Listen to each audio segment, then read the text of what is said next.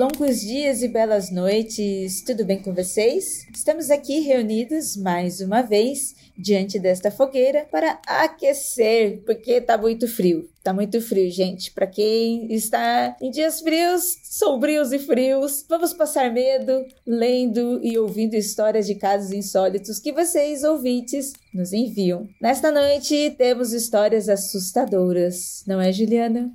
Nossa Senhora! Olá, todos os ouvintes, espero que vocês estejam bem. É aqui quem está falando é a Juliana Ponzi e a gente está aqui hoje neste maravilhoso Aconteceu Comigo para ler o seu relato. A gente abraça a sua história, abraça o seu mistério, obviamente com muito respeito, com muito carinho e também com bom humor, porque senão, né, a gente sempre acha alguma coisa para dar risada. Na realidade, a risada, ela é um, uma resposta do medo. A gente aqui ri de nervoso, entendeu? Então você vai rir de nervoso com a gente.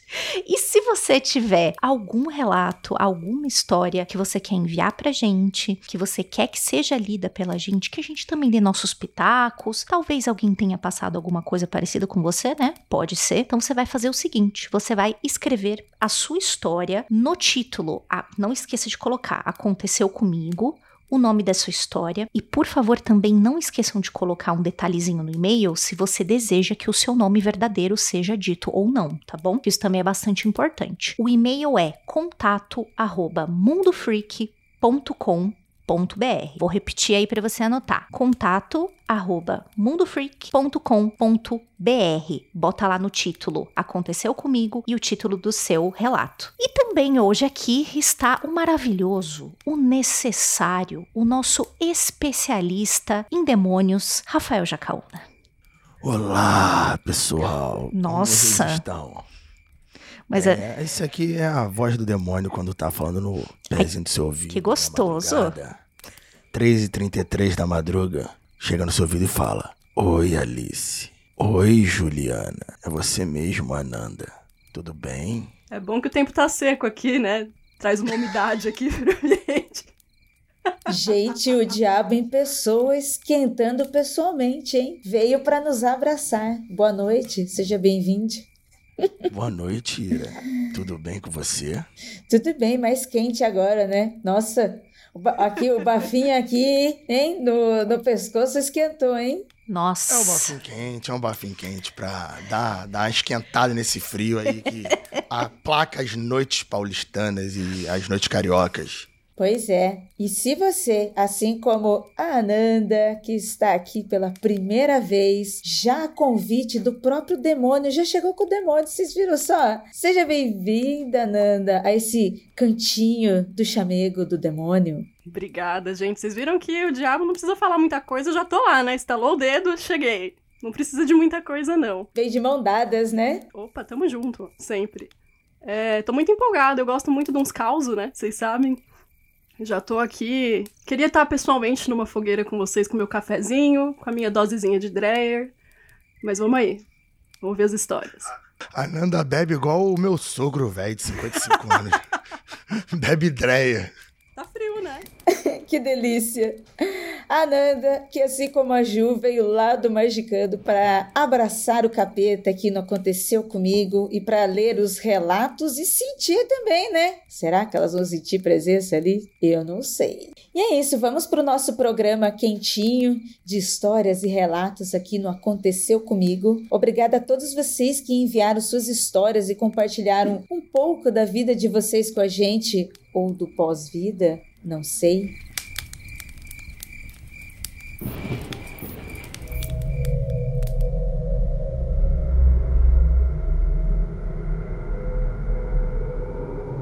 Nós vamos começar hoje com um relato intitulado A Bisavó. Nós não vamos falar o nome desta pessoa, tá? Ela pediu para que nós não falássemos o nome dela. Então vamos lá. Olá, gente. Só para contextualizar primeiro, na minha família nós temos pessoas que seguem o espiritismo de Kardec, temos pessoas que seguem a Umbanda e também pessoas que seguem o Candomblé. Sempre me identifiquei mais com o kardecismo e é o que eu levo para guiar a minha vida. Desde criança eu sinto, vejo, ouço coisas e sempre foram muito reais, muito nítidas. Contava sempre com a minha avó para me ajudar a entender mais sobre esses assuntos, sobre isso que acontecia comigo. Os meus sonhos sempre foram muito claros e eu sempre levei bem a sério. Um dia eu coloquei o meu colchão no chão e resolvi dormir assim, porque tinha uma infiltração próxima à cama e estava me dando um pouco de alergia. Eu dormi e sonhei com a minha bisavó. Eu sempre tive uma relação bastante próxima com ela. Eu sonhei que estávamos em uma casinha no mato.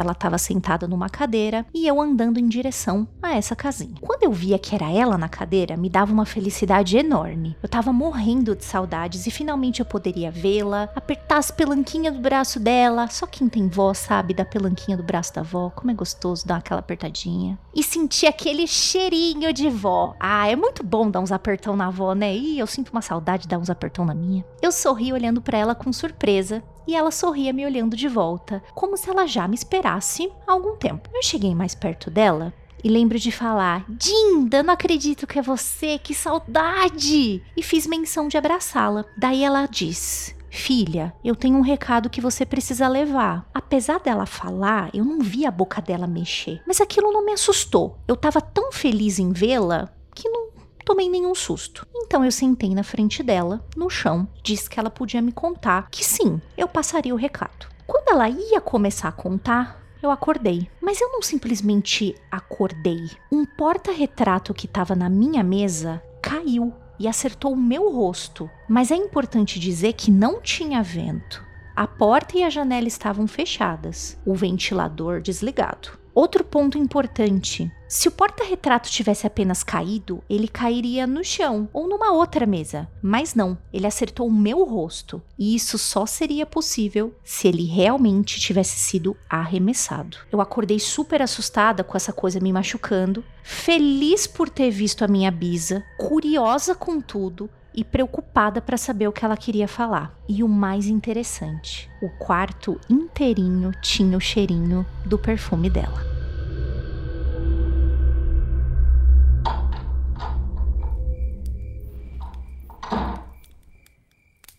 Essa história me lembrou muito. Pessoal da live eu tô mostrando aqui.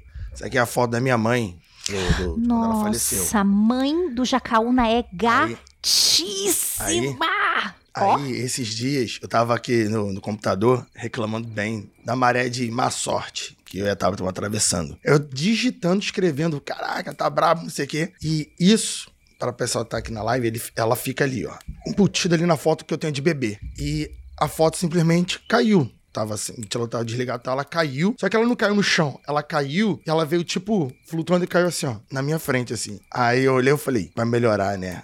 Vai, vai melhorar, vai passar. Só, só um momento, só um momento, vai melhorar. Pô, foto é pesada, ela não cai tão no ângulo assim, ela tava presa no quadro. Ela não desencaixou e cairia de reto. Ela caiu e fez um, um movimento que caiu bem na minha frente, assim. Caiu, voou mais de um metro. É, achei essa história aí bem, bem interessante, porque pareceu exatamente isso e eu acabei lembrando dela e peguei a foto que eu deixei separada aqui. Recadinho, né? Recadinho direto, hein?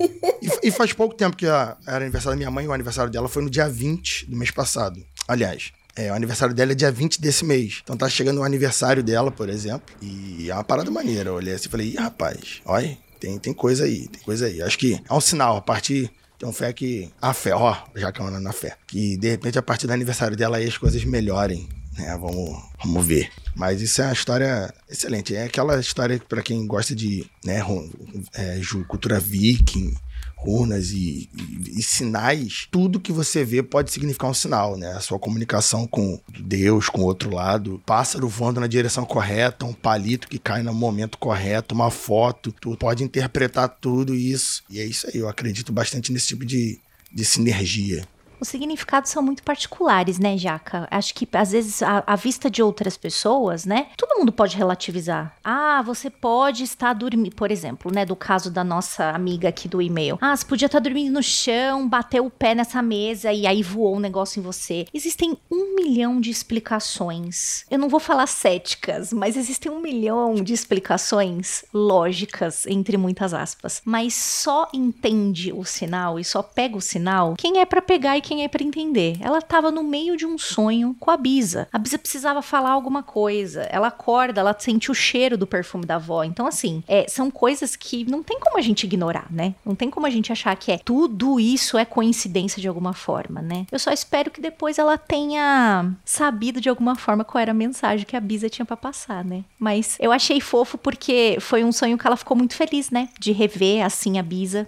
e como isso explodiu no coração dela, eu acho muito maravilhoso assim você poder ver pessoas que você ama assim em sonhos, né? Achei uma história super bonita também, né? Fofa também, como a Ju falou. Vou bater nessa tecla mais uma vez da questão do significado pessoal, né, de cada pessoa para uma experiência que ela vive. Pode ser, pode não ser, mas se para ela foi, então foi. Se trouxe alguma mensagem para ela, ótimo. Veio meio incompleta a mensagem, né? Porque ficou faltando a mensagem principal do sonho, quem sabe num próximo. Mas eu considero muito bonitas essas experiências e considero muito bonita essa experiência que o Jacaúna também teve, né? Porque tá num momento de desamparo, né? De fragilidade. E aí esse tipo de experiência vem e traz um, não um alicerce, mas traz um gás, né? Dá um incentivo, você se sente amparado de alguma maneira, né? Então eu acho importante. Ah, histórias de vó são, eu e a Ju, a gente chamamos na condição no Insta de fofossustos. Vó, vovô, quando você tem esse encontro no astral, seja através de sonho, seja através de uma viagem espiritual mesmo, ou de você receber uma mensagem através de outras pessoas, são sempre aqueles sustos, né? Porque tá vindo do além e ao mesmo tempo que te assusta também te deixa feliz, né? Se a gente termina as histórias com o coração quente, sabe? Com uma certa esperança para todo mundo, mesmo que a mensagem ah, não foi diretamente comigo, mas eu escuto, eu fico também, sabe? Ai, que gostoso, eu me sinto acolhida, né?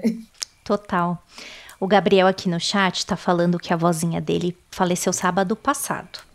Gabriel, eu sei como dói a gente perder a avó da gente. Eu sei, a minha avó já foi há alguns anos e eu ainda sinto muita, muita, muita, muita falta dela. Então receba o nosso abraço, não só o meu, tenho certeza que tá todo mundo mandando um abração para você. E saiba, Gabriel, isso aí eu vou falar da minha experiência. Toda vez que você sentir. Você sempre vai ter um sinal de que essa pessoa tá com você. Se você tinha um relacionamento estreito, se você conversava sobre coisas, sempre vai vir na tua cabeça e lembra que é tua essência, né? Ela tá literalmente pedaços dela em você, né, Gabriel? Então ela não Ancestralidade, né? É, exato. E a sua essência é a sua história também. Exatamente. Um beijo, viu, Gabriel? Tem um negócio comigo que, por exemplo, meu avô fale... minha avó é viva, né? Minha avó tem 82 anos, a véia dura. Apesar que ela sempre fica falando que ela vai morrer daqui a pouco, mas nitidamente, se não for uma morte súbita, ela vai viver bastante ainda. É velho, pode morrer mesmo, mas ela vai durar bastante ainda, minha véia. Mas meu avô faleceu, já tem uns 15 anos. Ele morreu tem bastante tempo, morreu velho também, morreu com 80 e pouco. E eu vivi muito tempo com meu avô. Meu avô é um homem impressionante, cearense, mecânico, trabalhou até os 70 anos de mecânica, enfim, aquela história dura de, de do povo brasileiro. Mas uma coisa que quando meu avô morreu, e eu levei isso muito para minha para minha mãe, então minha mãe morreu, eu sou um cara bem tranquilo com isso, é que toda vez que eu estava com meu avô, meu avô era meu vizinho, meu avô, assim como minha avó mora do outro lado da rua. Eu sempre fiz questão de deixar bem claro sem, sem frescura, sem barreiras, o quanto eu amava sempre abraçava, sempre parava para ouvir ele falando a mesma história pela vigésima vez. Eu ria da história, tudo igual, qual é? Era igual, falar, não, já contou, mas conta aí de novo. Então isso, não, não, eu não tenho esse tipo de pesar na minha vida, né? Então a gente tem que aproveitar enquanto tem ainda para justamente ao, ao, passar não ficar, pô, podia ter ouvido mais, podia estar mais, podia ter falado que amava mais. Então fiz muito isso com meu avô e fiz isso ainda mais com minha avó depois que com minha mãe, depois que meu avô morreu. Então, depois que minha mãe morreu, eu não carrego nenhum tipo de, de, desse peso que, infelizmente, às vezes as pessoas carregam, né? De, poxa, não aproveitei tanto, né? Tal. Então, isso eu acho que é um dos segredos aí para fica de recado. Aproveita, aproveita. É velho, ele vai contar a mesma história mesmo, mas curte, curte, porque depois vai fazer uma falta para você, tu vai sentir uma saudade. E se bater aquele arrependimento é o pior sentimento que a pessoa pode sentir. Acho que é o não poder mudar isso, porque já era, já foi.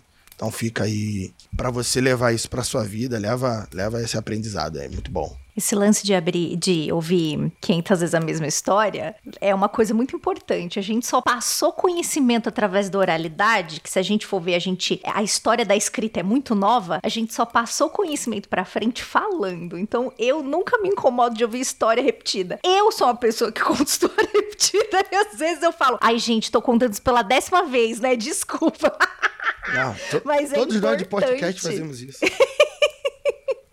É, essa questão da história é muito importante para mim, falando de avós especificamente, porque eu não conheci todos os meus avós, né? A minha avó materna eu não conheci porque ela faleceu quando, quando a minha mãe era criança. Então o único contato que eu tenho com a minha avó é através das histórias que ela contava para minha mãe, para os irmãos da minha mãe, que minha mãe cresceu. Eu cresci com a minha mãe contando para mim, para o meu irmão. Então a história ela é importante nesse nível de quebrar esse elo do tempo, né? É uma pessoa que pessoalmente eu não conheci, mas eu tenho contato com vivências dela, porque eu tenho contato com essas histórias. Era uma senhora descendente de indígenas, então ela conhecia muita, muito de mitos, assim, sabe? De histórias indígenas mesmo. Tipo, é, mandioca a gente vai comer aqui em casa. Toda vez que a gente vai comer mandioca, minha mãe vai contar a história da origem da mandioca, porque é o que a minha avó fazia, sabe? Já são histórias também que a gente já ouviu 500 vezes e a gente vai ouvir mais 500 sem problema nenhum, assim. Porque traz essa sensação de contato, né? De pertencimento mesmo, de uma história que é sua, né? E histórias, quanto mais a gente conta, mais ela se realiza, não é mesmo? E para você aquecer seu coração, para a gente aquecer neste momento, depois desse carinho sobre história de vó, para deixar a gente mais feliz, nada melhor do que história de boneca. E eu vou ler um relato aqui que se chama A Boneca da Minha Tia.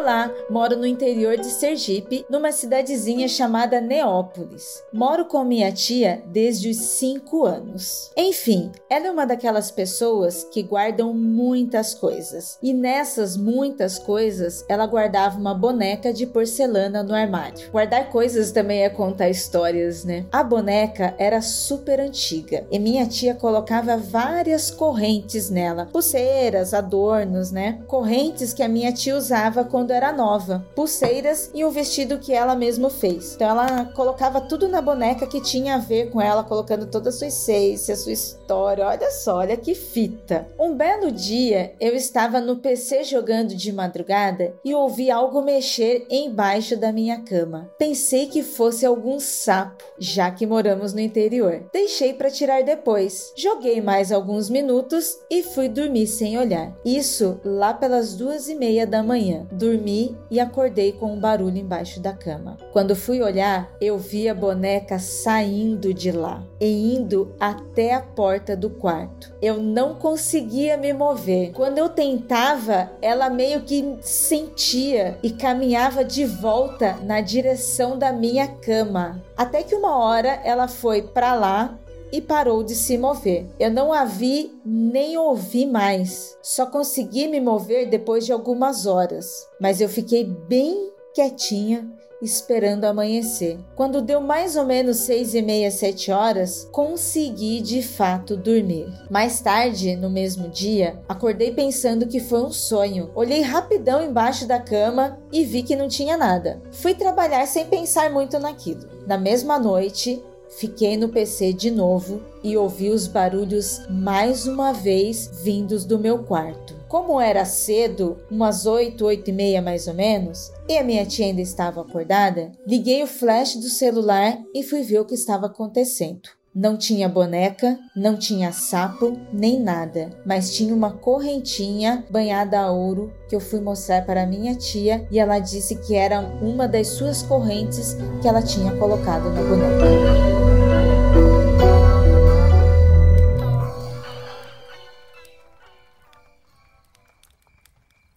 Gente, Gente, ela viu a boneca andar, ela viu a boneca andar, entendeu? Não foi aquela impressão igual a gente tem de filmes, igual eu também tenho histórias parecidas, onde você olha, a boneca não está, de repente tem uma impressão, ah, você não sabe. Não, a pessoa viu a boneca de pé andar. O povo aqui no chat só tá assim: o sangue de Jesus tem poder, tem poder. Antes fosse o sapo, né? Eu não sei nem o que eu chamaria. Não, já começou por ali. A pessoa olha, não, eu poderia ser os sapos. Eu, gente, se é sapo, você já vai olhar também, entendeu? Já morei no prédio, vai olhar. e principalmente se é uma boneca saindo debaixo da sua cama.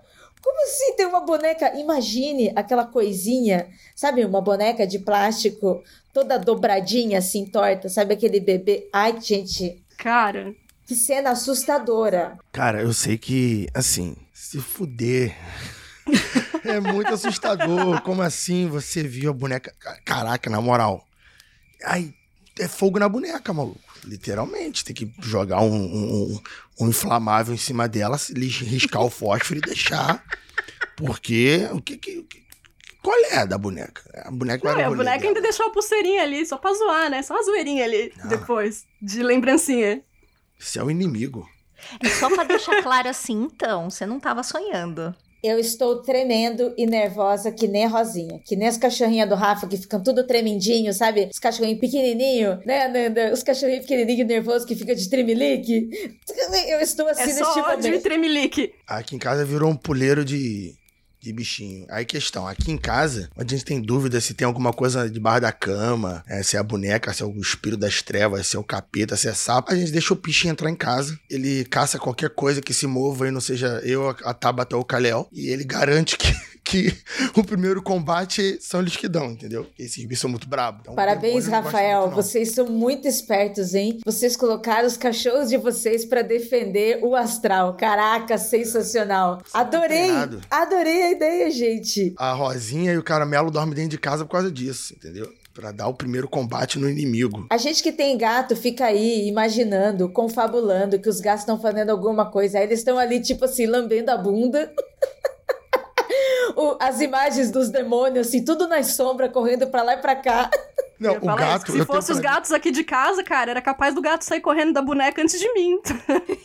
Eu acho que a gente tem seis gatos também. Isso é, aqui é proteção de todos os tipos de bicho. Eu acho que o gato olha o inimigo e fala: aí, show. E foda-se, continua lambendo a própria bunda. Não tem erro, não, entendeu? Já o cachorro já, já dá o ataque, eles são bravos. É, Rosinha, Achei sensacional a ideia de utilizar, porque olha, se eu tivesse uma boneca dessa, gente, realmente, cara, você manda o cachorro, vai lá, pega aquele Chuck ali que tá saindo debaixo da cama. Ataca bem. A dúvida é justamente isso. Ah, deixa a boneca lá, que não sei o que. Cara, isso para pegar uma faca, furar a tua cara com a caneta, é dois palitos, literalmente, com palito também. Tá doido? Não. Se for as bonecas dos anos 80, né? Que tinha as lendas urbanas que tinha faca dentro, não sei o que lá dentro. Nossa, bota fogo nessa boneca. É, a boneca ela já tá começando a mostrar um comportamento estranho aí, né? Ela já tá andando, tá pegando as bijuterias aí, deixando bijuteria nos lugares. Não, não acho confiável, não, a boneca. Tem que tomar, assim, as precauções aí devidas. Assustadíssima com essa história e acredito piamente nisso. E olha, realmente, parem a boneca antes que ela pegue uma faca e vá pra cima de vocês, viu? Taque fogo, faça alguma coisa, sei lá, chama uma ordem aí esotérica, alguma coisa pra expulsar, sei lá, faz uma limpeza, um banimento, mas não deixa a boneca desse jeito, não deixa pra lá.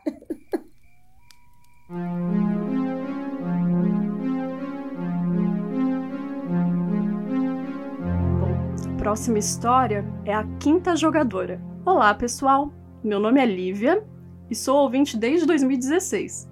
Começando mais especificamente do episódio do filme A Bruxa. Desde então, não perco um, adoro vocês. Antes de iniciar meu relato, queria explicar que fui criado no interior de São Paulo dentro de um sincretismo religioso e tendo frequentado basicamente a Igreja Católica quando criança, mas convivendo no dia a dia com as histórias estranhas de família, que acreditem, são muitas. O que eu vou relatar agora aconteceu na minha época de faculdade, faz uns 10 anos. Eu estava no terceiro ano do curso noturno na época, com 19 anos, e viajava para a cidade mais próxima, Sorocaba, todos os dias de fretado para as minhas aulas. Assim como eu, vários alunos, tanto da minha faculdade quanto de outras, iam e voltavam todos os dias. Era muito comum que na ida, por volta das 17h30, todos dormissem e no retorno, que era por volta das 22h30, todos voltassem acordados e agitados. A viagem demorava, com sorte pelo menos 1 hora e 45, e era comum que durante o retorno as pessoas procurassem atividades para se distrair. Eu não lembro exatamente o dia, mas lembro que era próximo do final da semana e estávamos voltando para minha cidade, como de praxe eu tava escutando música e algumas meninas de outra faculdade estavam jogando truco com as luzes do ônibus apagadas. E houve alguns spots de luz. Era um grupo de quatro meninas e elas estavam do outro lado do corredor. Duas sentadas com as mochilas no colo e duas ajoelhadas no banco da frente, virada para as outras duas. Elas haviam ligado os spots de luz para poderem jogar, então eu tinha uma boa visão delas. Fiquei de olhos fechados durante um tempo escutando música, mas não sei por que abri os olhos e olhei para as meninas ainda jogando truco, reparando em uma outra menina ajoelhada sentada no banco de trás das duas, que estavam sentadas e observando o jogo. Ela estava com os braços apoiados no encosto, à frente dela, e a cabeça em cima dos braços. Por um segundo me perguntei quem era, mas imediatamente senti meu coração disparar. Uma sensação que eu só poderia descrever como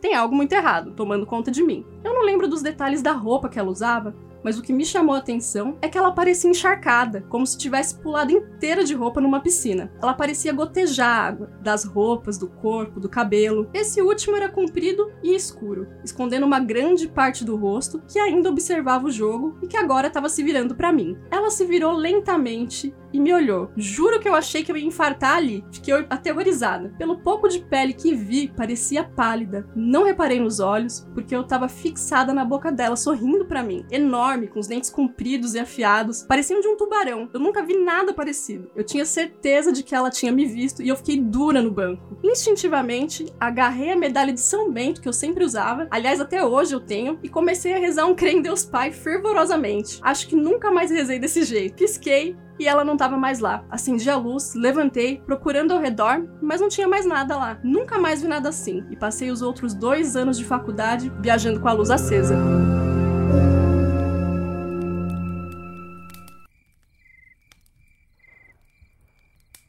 Gente, que história! Que história! Parecia que eu tava lendo um mangá. Sabe mangá de história de vilazinha? Que tem sempre um fantasma estranho, meio monstruoso. Gente. Meio Samara, né? A menina que apareceu pra Total, ela. Nossa, tal, nossa. Eu, eu, você falando, eu tava imaginando isso. Uma menina muito esquisita, toda molhada, meio bolso, meio Samara, assim, de cabelo, tampando, porque você tem uma visão. Meio dama da água.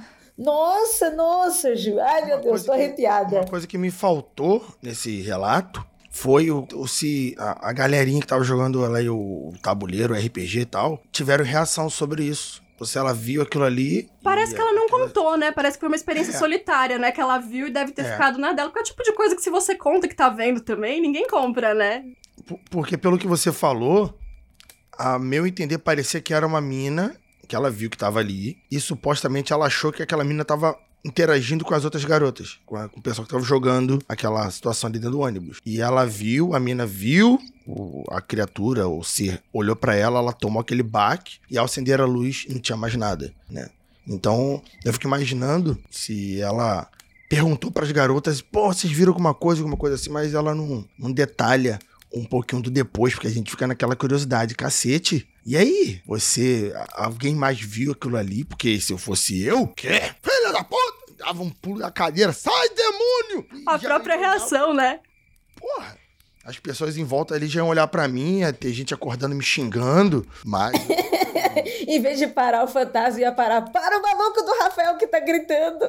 Não, tá bêbado, meu irmão. Falar, ih, rapaz, talvez esteja. Mas eu, eu, ia perguntar para o pessoal que tá jogando. Então, ali. mas cada pessoa, Rafa, cada pessoa uma reação, né? Ela não claro. detalha isso, mas ela fala que ela ficou, ela ficou tão assustada que ela ficou meio inerte, petrificada, claro. sabe? Então ela, eu acho que ela teve ali um, um pânico também, né? Você se assusta com aquela imagem. Eu me assustaria, gente. E é muito comum isso mesmo, tanto fretado de quem faz faculdade na cidade, quanto de quem faz no interior. Você tá acostumado com as pessoas que estão no ônibus com você, você conhece todo mundo, né? Quem pega fretado, seja para trampar, seja para estudar ou para fazer caminho de casa, você conhece cobrador, motorista, as pessoas que estão ali. Então eu imagino o susto que ela teve do tipo, primeiro ela olhou e quem é? De repente ela olha, ah, não é ninguém que eu conheço aqui dentro. Ah, o que que é isso? E aí vira um, um, uma mulher meio monstro, um ser, tipo uma criatura. Ela viu uma criatura. Sabe o que eu imaginei também, quando anda falando? Que poderia ser algum encosto de uma das pessoas que estavam jogando. E ela viu esse encosto. Sim, sim. Tava atrás das meninas, né? É, e ela é, tava atrás com. das meninas olhando ela jogando ali.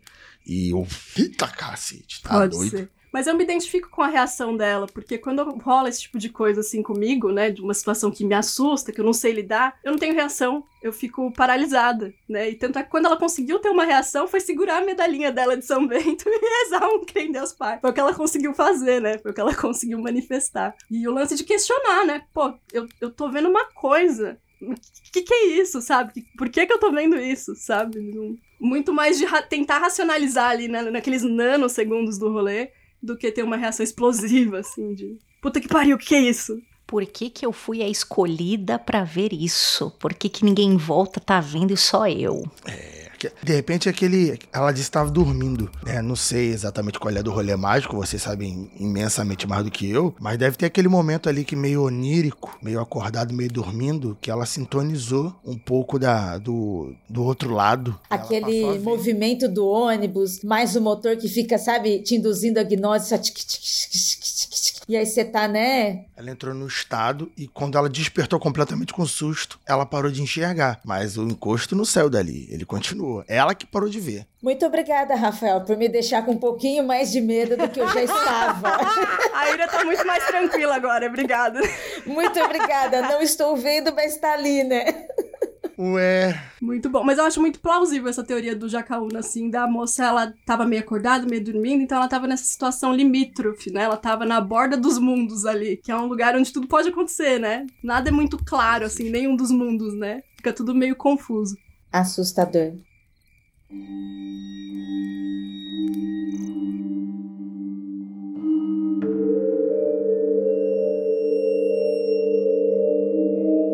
Essa próxima história se chama Aparição no Cemitério. Vamos falar de cemitério agora. Muito bem, a Mariana mandou esse relato pra gente, tá? Então vamos lá. Em março deste ano, o meu tio faleceu. Eu não fui ao velório, pois a minha mãe e minha avó precisavam de ajuda para organizar as coisas para o enterro. O cemitério é desses cemitérios verticais, sabe? Onde cada família tem uma capela acoplada aos túmulos. E esses túmulos são parecidos e têm grandes gavetas. Se você quer ter uma ideia de um. Agora é um comentário meu, tá? Se você quiser ter uma ideia ideia de um dos maiores cemitérios verticais do mundo, joga aí no Google o cemitério de Santos, o cemitério vertical de Santos. Ele é tão conhecido e ele ficou tão famoso que aquela escritora que eu sempre falo dela, a Caitlin Doughty, né, que é agente funerária tal, quando ela veio pro Brasil, ela foi conhecer para ver como é que funcionava e, e ela ficou super impressionada com a quantidade e o tamanho das construções que tinham os túmulos, né? Mas bota aí pra você ver, só pra você ter uma ideia o que é um cemitério vertical, tá? Que Mas sensacional, Ju. Eu vou fazer uma adição no que você está falando, né? Como o Brasil é muito rico. Eu sou apaixonada pelo nosso país, mesmo tentando. Tem gente tentando destruir, mas ele é muito rico. Santos também detém o certificado de maior jardim a céu aberto no mundo, que é a Orla de Santos. Está no Guinness e diversos livros de enciclopédia sobre os cuidados, o calçadão, como ele é feito. E eu acho isso muito legal também. É muito bonito o, a Orla lá de Santos. Aliás, saudade, Santos.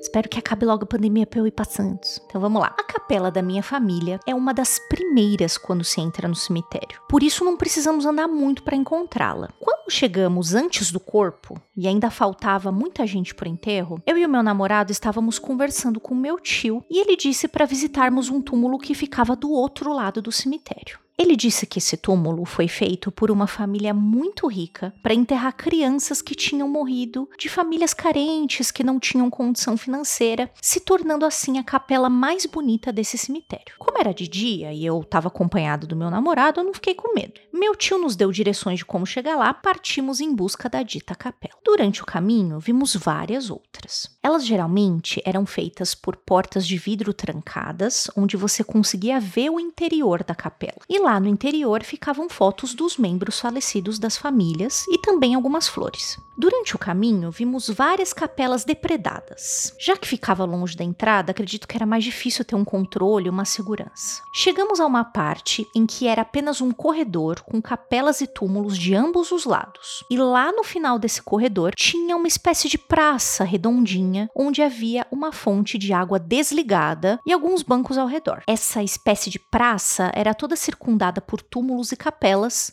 um ao lado do outro. Eu e o meu namorado acreditávamos que a dita capela estaria ali por perto. Enquanto andávamos por esse corredor, vimos uma mulher jovem, de cabelos pretos, camiseta branca, andando da esquerda para a direita, depois sendo ocultada pelos túmulos e capelas. E aí, tudo bem, né? Outra pessoa andando nesse cemitério gigante, normal. Já estávamos numa distância em que a gente conseguia ver o que havia uma garrafa ali pertinho, e era uma garrafa de absolute vazia e uma forma de pães redondinhos em cima de um banco. Os pães eram bonitos e pareciam bem frescos. Quando chegamos ainda mais perto, vimos a mesma mulher voltar e andar da direita para a esquerda. Poucos passos depois, estávamos no meio dessa praça e não tinha ninguém lá. Não tinha como alguém ter saído daquela praça sem passar pela gente, pois os túmulos e as capelas não deixavam. Ou a pessoa teria que escalar uma capela, ou dificilmente teria se escondido, porque essas capelas eram justapostas umas outras. Foi muito rápido. Acredito que não teria tempo e nem motivo para uma pessoa fazer isso. Poucos segundos depois de vermos a mulher, já chegamos na praça. Eu e meu namorado só nos olhamos ele perguntou: Você viu isso? E eu disse que sim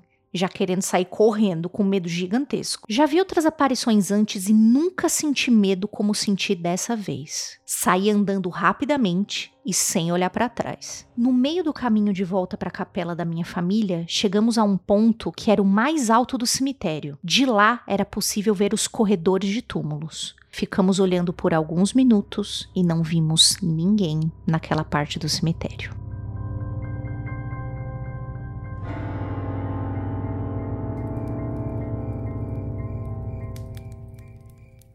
Ai, gente, eu botei o pé no cemitério, eu já acho que eu vou ver. Então, começou a história do cemitério, é, é história de fantasma. Nossa, você vê ainda um ser, né? Vou colocar um ser assim, andando meio esquisito, de um lado para lá e para cá, meio de camisola, meio sujo, numa situação estranha, pronto, fantasma. É fantasma, tá perdida.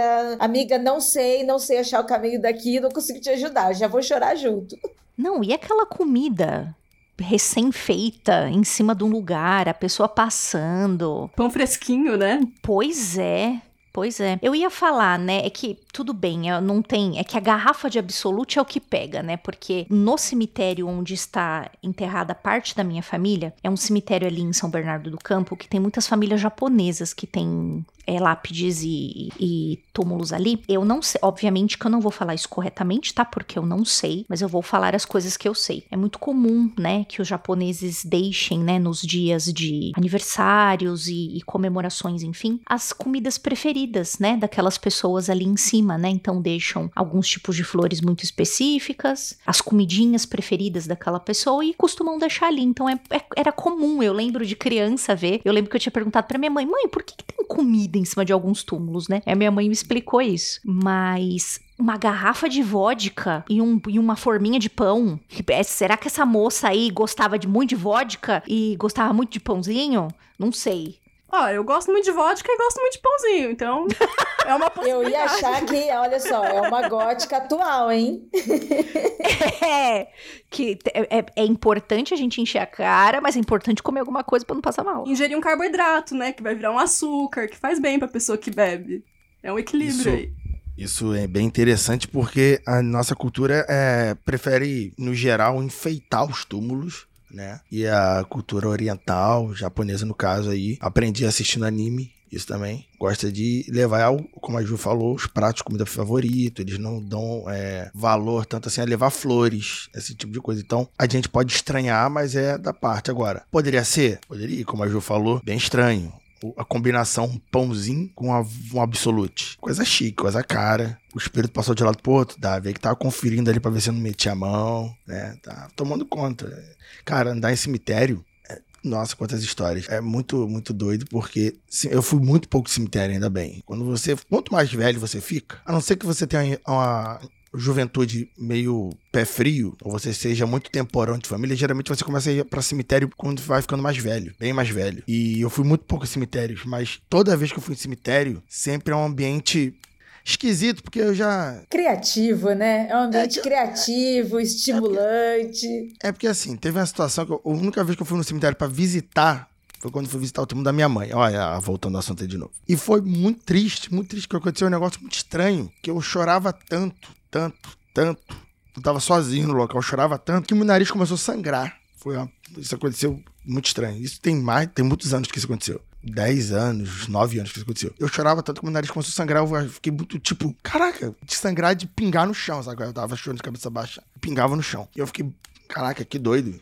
É, será que. Qual é? Eu tô tendo um ataque? Não era o caso. Mas cemitério é muito dessa coisa. Você tá olhando o negócio, você não sabe exatamente. Se tiver de noite, então é mais distrai ainda. Ju, por que o, o gótico ou o místico? Eu sei pelo RPG, mas na magia. Ju e Ananda. Porque o cemitério, a galera gosta de fazer magia em cemitério. Tem porque ali é mais fácil de ter o contato com outro mundo? Tem alguma coisa do tipo? Falar um pouquinho e aí a Nanda fala também, por favor, Ananda. Mas dependendo com o que você trabalha, por exemplo, existem algumas entidades, né, em algumas linhas de trabalho mágico que estão no cemitério, que você acessa indo até um cemitério para conversar com elas, né? Geralmente é uma natureza assim bem, não diria que é 100% a mesma, é, todo mundo tem isso, mas uma característica muito que aparece em muitas dessas entidades é que são entidades mensageiras que trazem as notícias de um lado e levam para o outro e vice-versa. Então existem algumas linhas que trabalham com algumas entidades onde você acessa-as pelo cemitério. Então pode ser um lugar sim de contato se você trabalha com essas entidades, né? É isso mesmo, dependendo do paradigma que você trabalha, né? Qual o Paranauê que você mexe, ali é o lugar ideal para você fazer esse tipo de trabalho. E é um lugar, como eu tinha dito antes, né? A gente tinha falado dessa coisa da menina que tava acordando, tava meio acordando, meio dormindo, não tava nem lá nem cá. Uh, o cemitério também pode ser esse portal, né? Esse lugar em que você tá dividido entre morte e viva, onde você pode. Você perde um pouco essa noção de separação, né? Dessa coisa distinta, do estar vivo, estar morto. É como se. As fosse... pessoas estão sensíveis, né? Mais abertas também, né? Exato, exatamente. É um lugar que eu evito, já fui muito, desde criança, mas é, eu nunca vi vi nada sobrenatural, mas eu, a minha experiência é sempre sensorial, né? Então o cemitério para mim, ele é muita informação sensorial ao mesmo tempo. Eu sinto muita coisa, muito frio, muito calor, meu bochecha esquenta. Então é um lugar que eu evito, sabe? Eu viro uma bagunça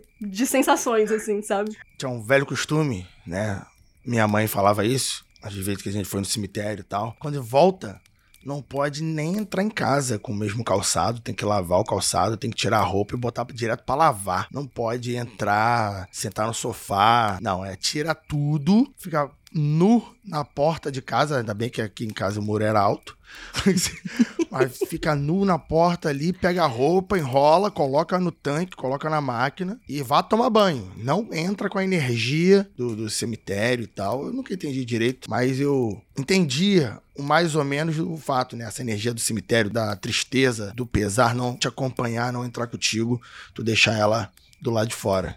E falando um pouco sobre esse sincretismo religioso e cultural. É, Registro é uma cidade que é uma região é, quilombola, indígena e nipo. Então a gente tem lá um cruzamento de várias culturas de nativos e, de, e pessoas que vieram depois sem a interferência europeia direto, como se tem em algumas outras cidades, né? Então o fato de se ter comida no cemitério é muito comum, tanto para quem é descendente de japonês e japoneses também porque tem bastante japonês na região, é normal se levar a comida para lá, como também de outras religiões, outras ordens, outras culturas, porque lá em registro também as outras culturas se leva comida é, em cemitério. Então eu não estranharia o Absolute com o pãozinho, eu estranharia ser um Absolute. O William até comentou aqui nos comentários também que se fosse uma Natasha seria mais fácil da gente acreditar, então eu estranharia muito se Absolute, nossa gente, a pessoa, seja entidade, seja família ou seja, o gótico que estava passando pelo cemitério ali tá muito bem. É, minha mãe deu uma passada aqui, ela ouviu um pouco e ela lembrou de quando ela era criança. Minha mãe é conterrânea do Keller, né? Ela é de Suzano, cresceu em Suzano, que a comunidade Nipo também é muito grande. E ela, eu não sei nem porque eu não lembrei dessa história. Ela sempre contou que quando ela e os irmãos dela eram crianças, eles esperavam esses dias, né, tipo, finados, em que as pessoas iam lá e colocavam coisas no, nos túmulos para pegar, para roubar depois. Isso parece só um desrespeito, mas eu preciso dizer aqui que a minha mãe era uma pessoa muito carente e os irmãos dela também. Então eles ficavam esperando essa oportunidade de tomar um Yakult, de comer um moti, um manju, né? Os docinhos japoneses que colocavam lá. Então eles ficavam escondidos, esperavam colocar, depois ela pegava e dividia entre eles, sabe? E os góticos também, viu? Porque os góticos ficavam chapados no cemitério, e aí você tá chapado mesmo, e aí você perde a noção, não é nem de respeito, porque você tem medo. Não é que perdeu o respeito, você tem medo. Tá sugestionado. Você tá meio né? ali. Exatamente. Eu acho que o cemitério ele tem isso. O Rafa até falou assim que ele foi pouco, mas eu acho que no interior, a gente vai muito no cemitério pelas religiões que se cruzam e acabam nos levando até culturalmente, mesmo quando não acredita, porque eu lembro que a minha mãe não acreditava é, nessa devoção de ir até o cemitério, mas a gente ia de qualquer forma, sabe? Meio que passear, sabe? A gente ia passear. Que coisa meio maluca, né? Dia de finados, tinha as pessoas que iam acender velas, tinha as pessoas que iam rezar e tinha as pessoas que iam passear, até porque o cemitério é um lugar muito bonito. E no interior, a gente não se tem muitas, muitos acessos e muitas coisas culturais como um cemitério tem. E um cemitério é sensacional, gente. É sensacional. A gente tem ali histórias, a gente tem, pô, você vai lá, tem famílias e famílias que você até conhece ou não conhece, essas pessoas que têm mausoléus, né, que eu acho que eu acho sensacional. É claro que é um privilégio, uma oportunidade, porque essas coisas são muito caras, gente, muito caro mesmo, mas até num cemitério de periferia, por exemplo, meu pai, ele foi enterrado num cemitério de periferia super simples, mas mesmo assim, é tipo o um morro tal, aí já começa a ter histórias, aí as pessoas já começam a contar, não, porque lá já aconteceu alguma coisa, aí você fica curioso. Aquilo também te traz para perto de quem é você e da sua ancestralidade, sabe? Te coloca ali no, numa certa comunhão que cruza a religião com o passeio, com a diversão do jovem que tá ali, cruza as nossas relações também. Olha como é um lugar que é um portal, né? Que une diferentes realidades ali, mesmo aqui, né? Nesse plano que a gente tá. Olha como existe a junção de muitas coisas ali diferentes. Tô eu aqui presa nesses anos 90, só escutando música dos anos 90 no cemitério. Ai, gente, Ai, gente alguém me anos 90 são legais. São legais demais. O, o jovem, ele é diferenciado. Assim que é bom. Por isso que é importante viver. É importante o jovem viver. Pra contar a história e falar: Nossa, eu ia no cemitério roubar goiaba. Tipo, por que eu ia no cemitério roubar goiaba? Porra! Porque dentro do cemitério tinha o pé de goiaba. Mas também tinha um segurança armado no, no cemitério israelita. Ele dava tiro nas crianças. Ele nunca acertou ninguém, provavelmente ele dava tiro pro alto. A gente não leva muito pra trás. Mas, tipo, tanto lugar pra gente entrar pra. Tinha goiaba. A gente podia ir em outros lugares, tinha goiaba em lugares de terreno baldio. Mas a boa era do cemitério. Vai ver que era porque ela comia mais, né? goiaba espiritual.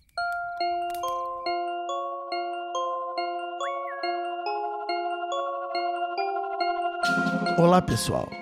Me chamo Alisson Moura. Sou evangélico desde criança e, apesar disso, acredito que existem coisas que a mente humana não pode compreender, muito menos tentar explicar. Atualmente vivo em Natal, Rio Grande do Norte, mas passei boa parte da minha vida no interior, especificamente uma cidade chamada Mossoró. Em 2007, trabalhava como cinegrafista em uma TV comunitária. Era jovem, ganhava pouco, mas adorava a experiência de trabalhar com algo que amava, produção audiovisual. Era junho e nessa época a cidade realizava festas durante todo o mês. Como trabalhava na TV, fazíamos transmissões ao vivo do evento, sendo obrigados a permanecer até o final. E após isso, ainda tínhamos que desmontar e guardar os equipamentos. Em, uma desses em um desses dias, meu chefe me pediu para ir deixar um dos colegas em casa, no carro da empresa, visto que era tarde e o colega morava longe. Aceitei, principalmente porque queria fugir da desmontagem, apesar de estar com receio de ser assaltado. Deixei o cara em casa e voltei o mais rápido que pude. Cortei todos os semáforos e não parei em nenhum cruzamento. Rapaz, tu lembra muito quando a gente anda de carro de noite na Baixada Fluminense aqui em Belfor Roxo, é bem assim mesmo. Porém, ao cruzar a área comercial da cidade, no sinal próximo ao prédio antigo, resolvi olhar para os dois lados para ter certeza que não tinha nenhum carro. Foi quando vi algo parecido com uma mulher vestida de noiva. Um vestido longo com um véu que arrastava no chão. Mas o vestido parecia um branco encardido, algo como um pano de chão bem velho e usado, quase marfim. Olhei para o outro lado, a ficha caiu e pensei: o que foi isso? Quando olhei novamente, não vi mais nada. Voltei voando para a TV. Quase não fui mais para casa nesse dia.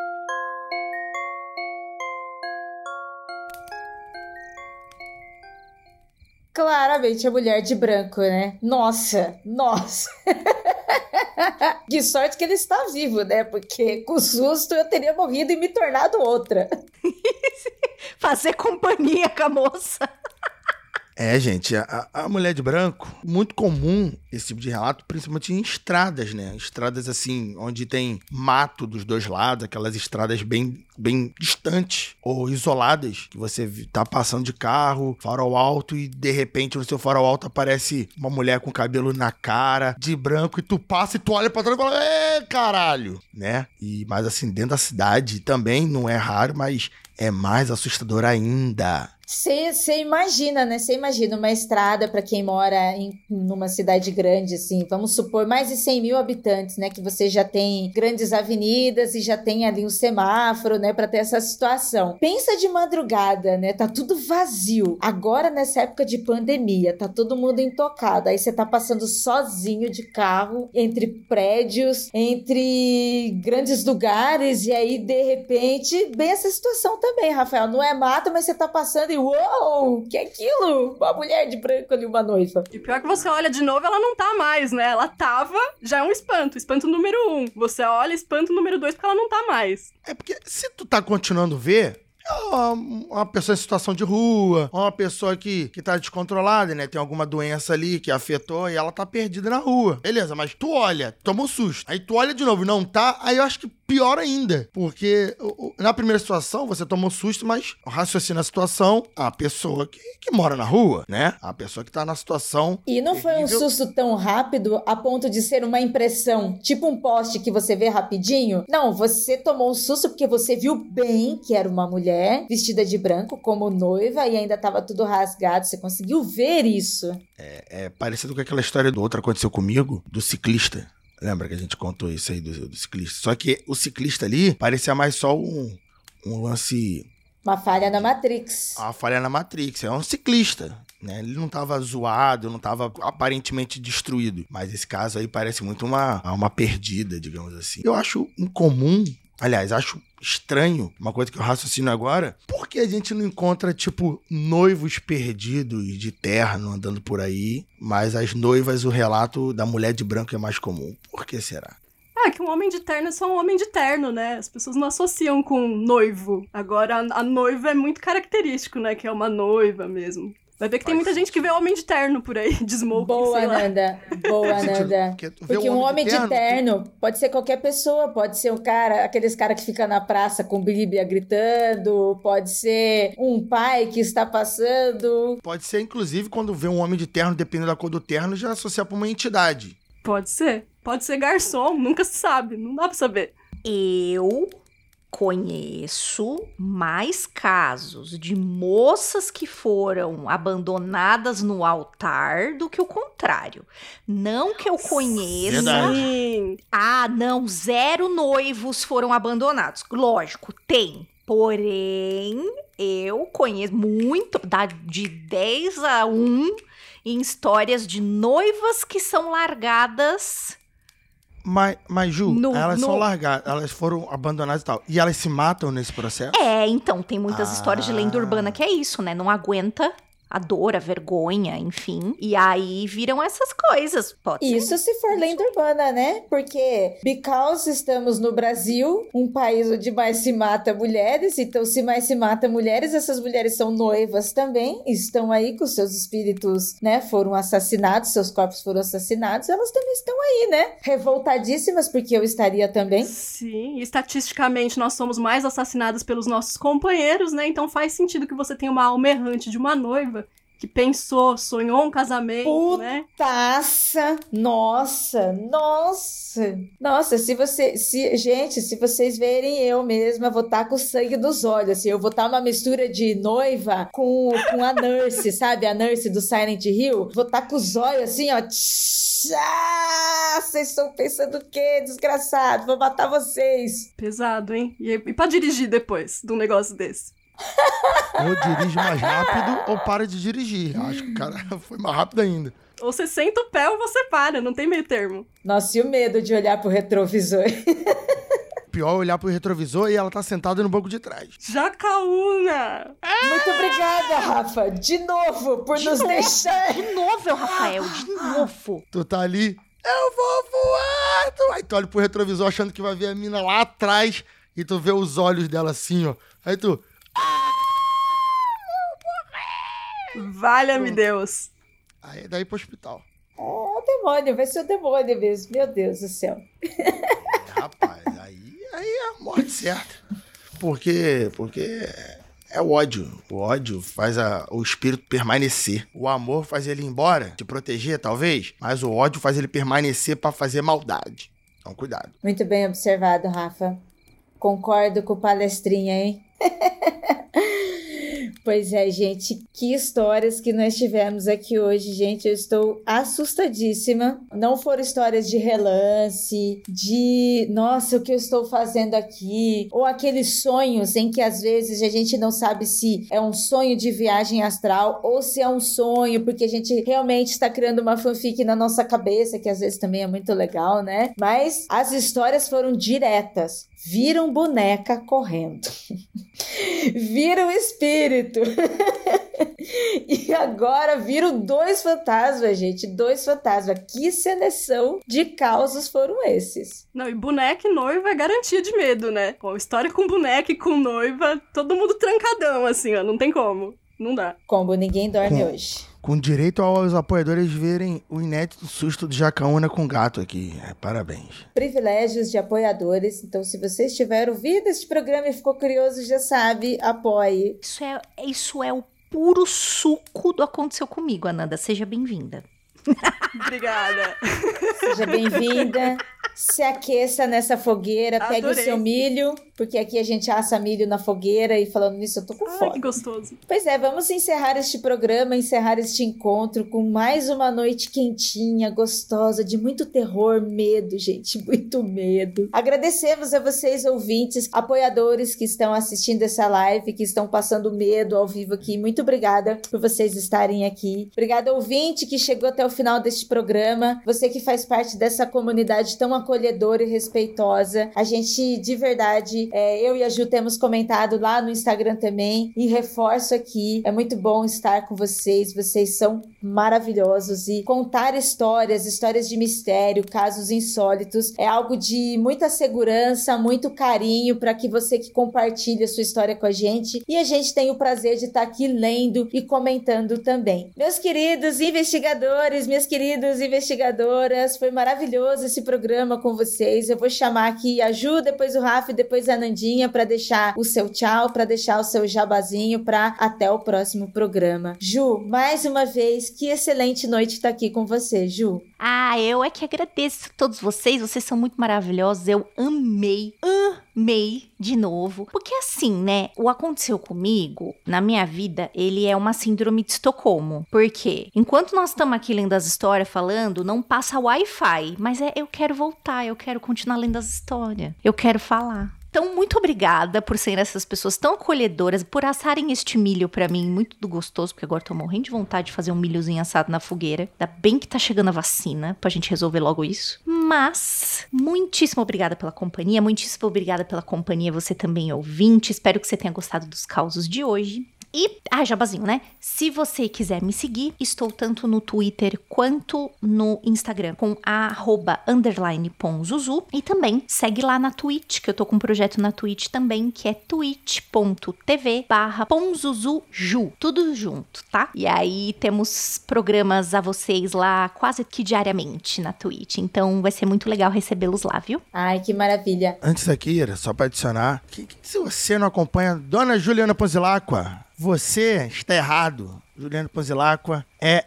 incrível dando aula, é impressionante. Juliano Ponzilacqua jogando sozinha ou com o Eric é incrível. Quem não acompanha a Twitch, porque aí tá dando mole, tá perdendo programação excelente. Juliana faz. Tudo que ela toca aí, tudo que ela faz na Twitch é maravilhoso, tudo que ela faz no podcast, tudo que ela. Juliana, né? Juliana, eu sou suspeito para falar, mas você tá dando mole. E você, Rafa, já que estamos falando de Twitch, como é que a gente acha você? Como é que a gente acompanha os seus trabalhos? E fala mais um pouquinho aqui também dessa Twitch. O que, que é essa tarde de Twitch? Então, a Twitch, a Twitch, ela é um local, né? Tipo o YouTube, só que melhor para fazer live, principalmente. E a galera que tem aí o, o Amazon Prime pode, pode gratuitamente apoiar a Ju ou a mim tá? É só associar sua conta com a Twitch, vai lá, faz sua conta na Twitch, não vai te comer cinco minutos. Pô, cinco minutos é muito. Se tu fizer muito devagar, tu gasta cinco minutos. E pode nos assistir, conversar com a gente, trocar uma ideia. É a plataforma de live. Você pode ver os vídeos gravados, mas é principalmente feita para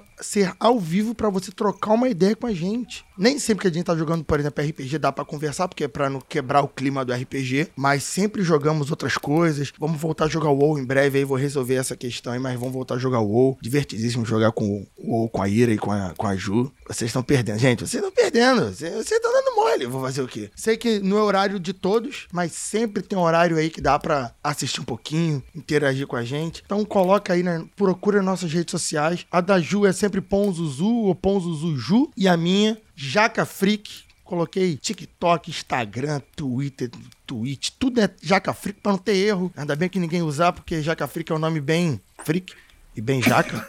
Ainda bem que ninguém usa. Então a Jaca Freak procura aí, acha e vá para sua conta e risco, mas acompanha a gente, tem lá os, os, links nas nossas redes sociais. Assim você não perde nada, né? Fica por dentro de todo o conteúdo. E quem quiser apoiar, Rafa, como é que faz para apoiar os seus projetos, o trabalho que você está fazendo? Olha, eu e a Ju temos o Apoia-se, né? Se você, você que apoia o Mundo Freak, apoia o Mundo Freak, você está apoiando esse trabalho maravilhoso do Mundo Freak. Mas se você ainda fala assim, não, além do Mundo Freak, é isso que é importante, além do Mundo Freak, não é para tirar teu apoio daqui e transferir para a gente, não. É para ser junto né? Se você tiver condição, se você puder, dois, três, cinco reais inicial ali, tu pode ir no apoio da Ju, pode ir no meu Apoia-se e pode apoiar esse trabalho que a gente faz na Twitch, faz com o nosso podcast próprio, faz com nossas redes sociais próprias. É muito importante, é muito legal você que quer mostrar esse apoio também diretamente pra gente, assim como você que é magista, vai lá no, no Groll e no Keller e entra no curso deles. É maneiro você apoiar diretamente o trabalho da gente, porque isso faz a gente trabalhar cada vez mais nas redes sociais, produzir dessa forma força. Como eu falei lá no começo do programa, pra galera que tá em live, na verdade, que não tava gravando ainda, eu tô com catarse porque o meu computador ele tá meio mal das pernas, tá meio tropeçando, tá no prazo de, de vida no final. Tô aí com o projeto de um catarsezinho que eu tô oferecendo curso de, de, de criação de personagens de RPG, oferecendo vagas no RPG, porque a galera queria que eu fizesse algo, uma vaquinha sem uma contrapartida. Eu inventei uma contrapartida, sei que é uma coisa mínima, mas assim eu me sinto melhor, não me sinto mal de estar só pedindo né, o apoio, mas tô, a gente está trocando esse apoio aí. Todo o dinheiro que eu conseguir arrecadar no Catarse vai ser para comprar uma máquina nova. Se sobrar, não sei quanto dólar vai ser daqui a algum tempo. Não sei se as peças vão estar tá mais caras mais baratas, mas vai ser para comprar a máquina toda. Se sobrar, vou investir em mesa, sei lá, pintar a parede, o que for, o dinheiro, 100% do dinheiro, tirando os 13% do Catarse, vai ser revertido para melhorar as lives, melhorar equipamento. Então é, é isso aí, gente. Muito obrigado pelo apoio. Muito obrigado, Ira, pelo, pelo espaço. Muito obrigado, Ira e Ju, por participar participar das lives com a gente, é sempre maravilhoso. A Ananda tá me devendo, porque a Ananda é, é, tem vergonha, ela não joga RPG, ela não gosta, mas. Não é isso. É, porque na verdade, se for para jogar RPG, como eu não jogo, ia, ia ficar pior pra você, na verdade. Nunca fica pior para mim. Porque uma pessoa que não joga RPG jogando RPG, você acha que ia dar coisa boa? Eu falo isso sempre nas minhas lives que você não assiste. É vontade tiver vontade de jogar a regra, eu, eu me viro. A pessoa tem que estar tá empolgada e ter vontade de jogar, só isso que precisa. Então Aqui pode é chamar, inclusivo. Ah, pronto. É agora. Agora eu quero ver. Nossa, agora eu senti crossfiteira RPG, hein? Nossa. agora sim. Que é coach da RPG, é só ter vontade. Marca amanhã, né? Aquela, sangue nos olhos. Ah, agora sim, ao vivo. Ela vai se arrepender. Vai demorar 10 minutos. Já me arrependi, eu acabei de falar, já me arrependi. Agora já era, já era. E falando em participação, Ananda, o que, que você achou desta primeira vez aqui nesta fogueira do Aconteceu Comigo? Nós somos legais com você. Meu, eu adorei. Eu adoro uns causos, né? Já falei para vocês. É um grande prazer sempre estar com vocês. Foi um prazer também dividir esse milho assado com vocês, esse quentão na beira da fogueira.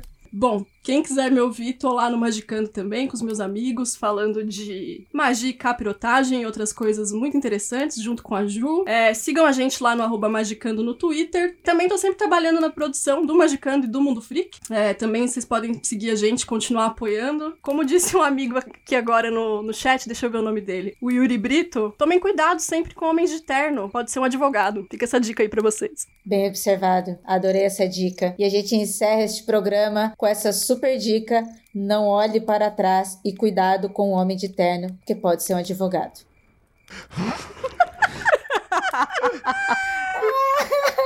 adorei, que medo de olhar pra trás e ter um advogado agora aqui atrás de mim. Nossa, com uma Cara- pastinha tacando na minha cara. Não.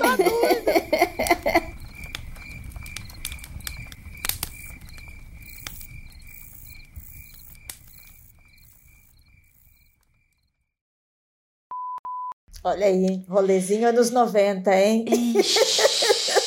Vamos. Góticos no cemitério. Gostei. Tomando aquele vinho, como é que chama? Aldeia da Serra? Esqueci. Como é que chama o vinho? Ruim? De demais. três contos, dois contos. Cantina da Serra. Cantina da Serra. Isso, obrigada. Cantina. Aldeia da Serra é um lugar. Verdade. Eu desculpa o pessoal da Aldeia da Serra.